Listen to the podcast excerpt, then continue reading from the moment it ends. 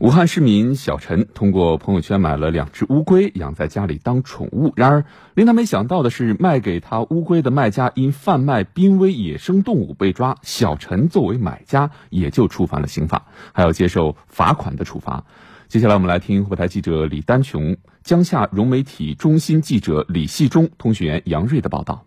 二零一九年，二十六岁的小陈心情烦闷，想买只乌龟做宠物放松一下。在网上搜索宠物龟信息时，他发现有人说黄缘河龟非常乖巧，就决定网购两只。小陈回忆说：“以前有养乌龟的爱好嘛，看别人朋友圈里面发的，又想到好看，就买了两只，一只大概是一千多，两只两千八左右。”后经鉴定，小陈购买的黄缘河龟属于濒危野生动植物种国际贸易公约附录二里的濒危物种，同时也属于国家保护的野生动物。近日，武汉市江夏区法院开庭审理此案。庭审中，法院认为，小陈在明知黄缘河龟是濒危野生动物的情况下购买，主观上具有犯罪故意，客观上非法购买并饲养黄缘河龟，其行为已触犯非法收购珍贵濒危野生动物罪。鉴于小陈如实供述自己的罪行，且自愿认罪认罚，法院对其从宽处理。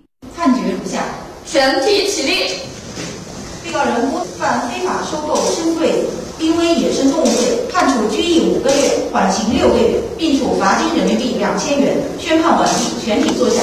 目前，小陈购买的两只黄缘河龟被寄养在武汉东湖海洋乐园。鉴于类似因购买濒危保护动植物触犯法律的案件时有发生，该案主审法官武汉市江夏区法院刑事审判庭刘红娇提醒。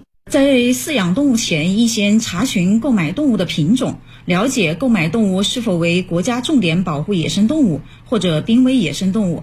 同时，也可以查询相关法律规定，避免因无知而犯罪，更不能知法而犯罪。